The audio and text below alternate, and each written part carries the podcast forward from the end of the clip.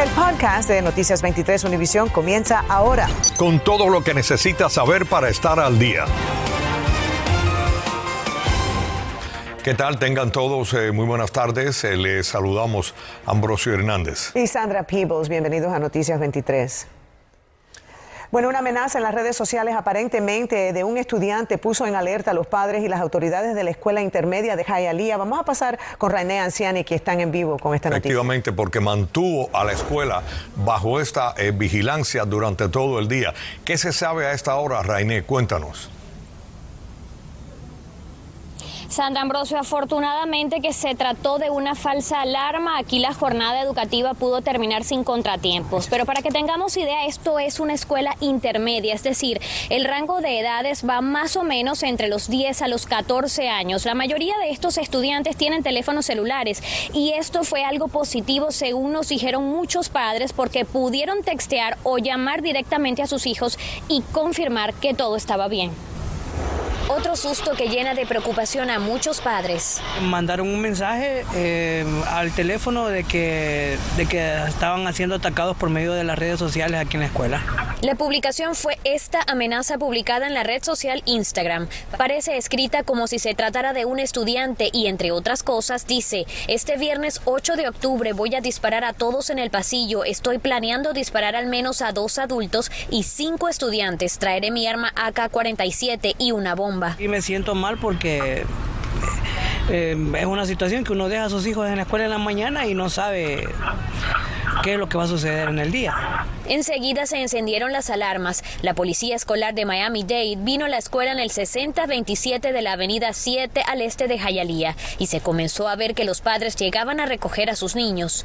Algunos se llevaron la sorpresa a la hora de la salida habitual. yo me acabo de enterar en estos instantes con un papá también reaccionó el distrito escolar. Las escuelas públicas de Miami-Dade se enteraron de una publicación amenazante que involucra a la escuela intermedia Hialeah. La policía escolar de Miami-Dade está llevando a cabo una investigación exhaustiva, incluida la determinación de la fuente de la publicación. No hay ninguna razón en este momento para creer que la amenaza es creíble.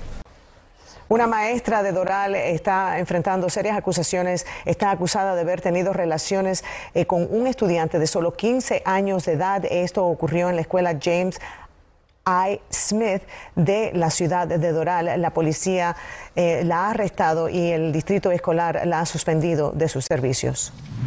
Bueno, escuchen este desarrollo en esta noticia después de, de haber anunciado que la marcha pacífica por parte de este grupo de cubanos de la oposición iba a ser el día 20 de noviembre. Ahora han cambiado esa fecha para el 15.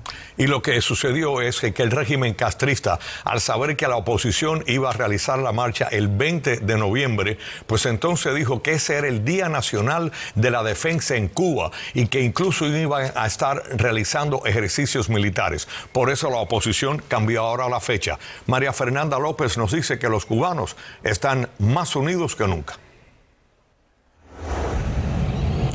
Así es, muy buenas tardes y por supuesto que las reacciones en el exilio no se han hecho esperar.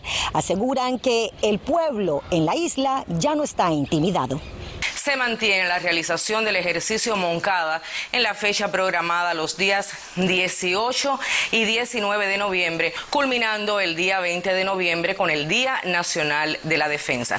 Ante este anuncio del Ministerio de las Fuerzas Armadas Revolucionarias de Cuba, que pretenden opacar o hasta impedir la celebración del Día Nacional de la Defensa, programado originalmente para el 20 de noviembre, los organizadores de la isla acaban de informar un cambio estratégico. Realmente cuando se consideró el día 20, no fue por otra razón que era el sábado siguiente al día en que Cuba se iba a ir al turismo internacional.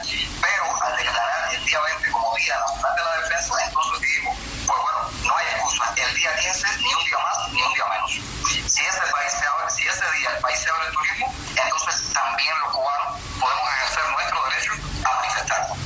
Yo creo que lo que está viendo el mundo es la debilidad de esta tiranía, pero también su intención, su decisión de hacer lo que tenga que hacer para mantenerse en el poder. Estas son las maniobras del régimen que muestran la desesperación, el miedo, el temor que tienen a, ese pueblo que ya rompió con las barreras del miedo, que ya se le enfrentó y que le dijo fin del comunismo, libertad.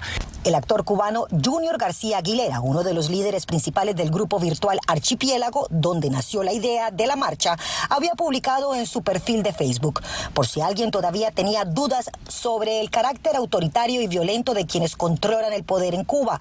Ahí tienen, militarización total del país del 18 al 20 de noviembre pero hoy a las 3 de la tarde, hora cubana, realizó una rueda de prensa explicando la intención. Nosotros no queremos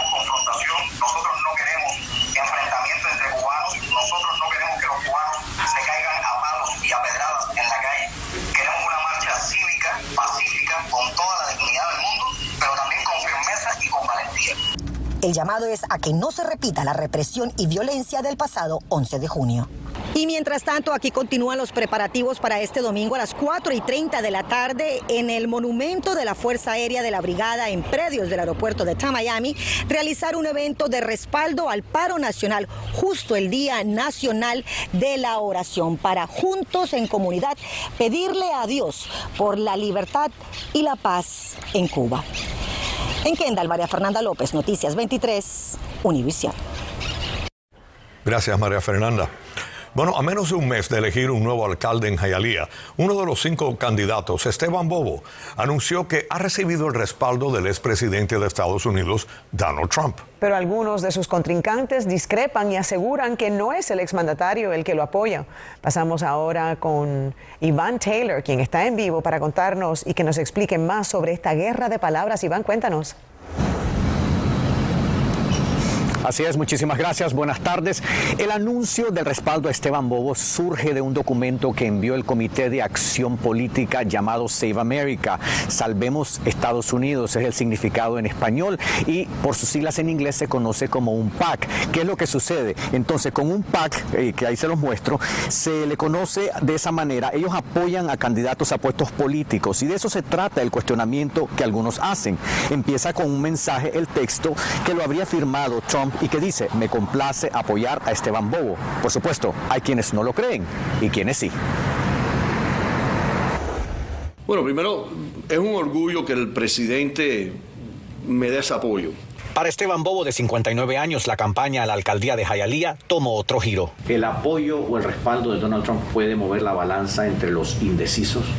Yo creo que sí, hay, hay un porcentaje siempre en estas elecciones que quizá ven dos o tres candidatos con cierta mm, aceptencia y entonces son ellos lo que, lo que quizá está en juego, ¿verdad? el indeciso. Dos de sus adversarios en la contienda por la alcaldía ponen en tela de juicio el anunciado respaldo del exmandatario. Mire, Iván, el presidente no ha apoyado a Esteban Bobo. Es una organización que se llama Save America. Lo que él está usando una película vieja, una foto vieja. Es un poco difícil eh, creer de que Trump haya hecho un endorso y no venga aquí a Hialeah para hacerlo. En el caso de Julio Martínez, quien fue alcalde de Hialeah en el pasado y hoy se postula de nuevo, duda más porque dirige un grupo llamado Veteranos por Trump. Que le enseñe el documento del señor presidente Donald Trump, que yo le dirigí la campaña dos veces. Él no va a apoyar a ningún candidato a la alcaldía, él no baja a esos niveles. Esteban Bobo compartió con Noticias 23 este documento sobre la publicación del Miami Herald y según él Trump se la envió firmada, diciéndole, vas a ganar en grande. Si nos ponemos a analizar, cuando él estaba aspirando para la alcaldía contra Levin Cava, Trump estaba aquí, ¿no? Entonces, ¿por, ¿por, qué no ganó Esteban Bobo? Aquí el voto es del residente, no es del que endorse. El condado Miami-Dade es un condado demócrata. El último republicano, republicano que gana a nivel condal durante un tiempo partidista se llama Ronald Reagan. Le preguntamos a Isis si le preocupa el anunciado apoyo de Trump. No, no. Yo cuento con mi pueblo. Yo creo que el apoyo del presidente eh, y la agenda del presidente es importante aquí en Hialeah. Aquí el presidente tiene una aceptación de un 70%. El consenso entre los candidatos es el mismo. La última palabra la tienen los votantes. Pues bien, las elecciones para la alcaldía de Jayalía están pautadas para el próximo 2 de noviembre, pero en vista de que los candidatos que se postulan son cinco, todo apunta a una segunda vuelta. Por supuesto que nosotros seguimos muy de cerca el desarrollo de esta campaña para saber quién tomará las riendas de esta ciudad. En vivo, Iván Taylor, Noticia 23, Univisión. Infórmate de los principales hechos del día. En el podcast de Noticias 23 Univisión. El receptor cubano Loidel Rodríguez, uno de los 12 miembros de la selección cubana de béisbol que abandonó el equipo en la Copa Mundial Sub-23 de México, pidió asilo político en Estados Unidos y se convirtió en el nuevo cliente de RI Total Sports, una empresa de representación basada en Miami que se especializa en peloteros de la isla. Con esos pensamientos desde Cuba lo tenía todo muy, muy claro. Eh, al llegar al hotel el primer día no, no pude salir, pero al segundo día, después de que dieron la hora de salida para el estadio, que era las 4 y 35, esperé a que, a que, lo- a que mis compañeros se fueran montando al bus que nos iba a recoger y salir por la parte de atrás. Yo no tengo ninguna ganancia con él, pero es un cubano que está aquí, necesita la ayuda. Yo soy un agente de experiencia, tengo muchos lugares donde puedo ponerlo. Y le dije, te voy a ayudar, ¿por qué no? Ya está aquí, ¿por qué no lo voy a ayudar? Rodríguez, de 23 años, es el tercer pelotero en dejar la delegación justo antes de que el equipo tuviera su primer partido. En Cuba, al menos 300 mil paquetes eh, recibidos desde el exterior llevan más de un mes sin ser distribuidos. Hoy el primer ministro cubano, Manuel Marrero, se comprometió a resolver este problema antes del 20 de este mes de octubre. Seis entidades serían las encargadas de la distribución. Según el reporte de la prensa oficial en Cuba, en total casi un millón de bultos permanecen en naves, algunos desde hace más de seis meses e incluso más de un año. El Departamento de Educación anunció este miércoles el programa federal de perdón de deudas estudiantiles con el que se beneficiarían miles de personas. Una noticia muy alentadora, Tatiana Irizar nos cuenta quiénes podrían acceder a este beneficio. Gracias, buenas tardes. Serían unas 550 mil personas con compromisos económicos pendientes. La idea es eliminar algunos requisitos anteriores para que trabajadores gubernamentales y de otros sectores puedan acceder a este beneficio. La administración Biden revisa el programa de alivio de deuda estudiantil. Será implementado en los próximos meses, según anunció el Departamento de Educación, y podría beneficiar a unas 550 mil personas. 22 mil incluso serán automáticamente elegibles sin condiciones adicionales. Con esta decisión acaban de aclarar cómo las personas podrían ser elegibles para el perdón de sus compromisos de deuda estudiantil ya que han cumplido 10 años de haber pagado Algunos beneficiarios son aquellos pertenecientes a la fuerza militar, maestros, bomberos, enfermeras, policías y otros trabajadores del sector público que hayan pagado sus cuotas mensuales durante los recientes 10 años. Deben tener además un préstamo directo con el gobierno federal y estar inscritos en programas de reembolso específico. Estados Unidos tiene actualmente una cifra récord en deudas estudiantiles, 1.73 miles de millones de dólares. Se estima que más de 43 millones de estudiantes deben en promedio 40 mil dólares cada uno. ¿Cómo afecta una deuda a los estudiantes? Suma ceros a las deudas ya existentes, automóvil, tarjeta de crédito, vivienda. Pero además produce en la persona estrés, ansiedad y tensión. Con estos nuevos planes me parece que un poquito de ese estrés se va a poder ir y mejor aún si este plan se extiende a más sectores. En el Congreso se discute el tema de la posibilidad de exoneración parcial de deudas a estudiantes en todo el país. Entre tanto, una buena idea sería planear su futuro financiero. Número uno, consolidación de deudas. Número dos, aumenta tus ingresos para que puedas abonar más a tu deuda. Y número tres, consigue un empleador que tenga el programa de reembolso educativo. Este nuevo programa pretende eliminar las trabas burocráticas del actual programa de condonación de deudas estudiantiles. Los elegibles pueden aplicar desde ahora y hasta el próximo 22 de octubre. Tatiana Irizar, Noticias 23, Univisión. Bienvenidos a la información deportiva. En las eliminatorias mundialistas, el equipo de los Estados Unidos se enfrentó al 11 de Jamaica en el Q2 Stadium de Austin, Texas, y dio una demostración de buen fútbol con la juventud de sus integrantes como estímulo adicional a una fanaticada que piensa que la selección de las barras y las estrellas estará en Qatar 2022. Se va a meter al área, pero Pepe gol. Fue la noche de la nueva estrella Ricardo Pepi quien metió los dos goles del partido en par de jugadas que revelaron la cohesión y capacidad de una selección que se llevó tres puntos de oro y demostró tener un gran futuro por delante. Hoy el Miami Heat vuelve a la cancha en San Antonio entre los Spurs para su tercera aparición de la pretemporada. Hasta ahora el equipo ha lucido muy bien con Tyler Hero asumiendo el protagonismo a la ofensiva en los dos primeros juegos de la precontienda. El desafío es a las 8 y 30 de la noche. Y ayer los Tampa Bay Rays demostraron que vienen en busca de regresar a la Serie Mundial y ganarla. Con un convincente 5 a 0 le pasaron por encima a los Medias Rojas con su jugador más valioso de la pasada postemporada, el cubano Randy Rosarena, convirtiéndose en el primer pelotero en la historia en conectar un cuadrangular y robarse el home plate en el mismo juego de una postemporada. En poco más de media hora, ambos equipos volverán a verse las caras para el segundo. Ernesto Clavelo, Deportes 23. Gracias, Ernesto. La policía está pidiendo esta tarde la ayuda de la comunidad para resolver un posible caso de homicidio ocurrido esta madrugada en la I-195 o I-595.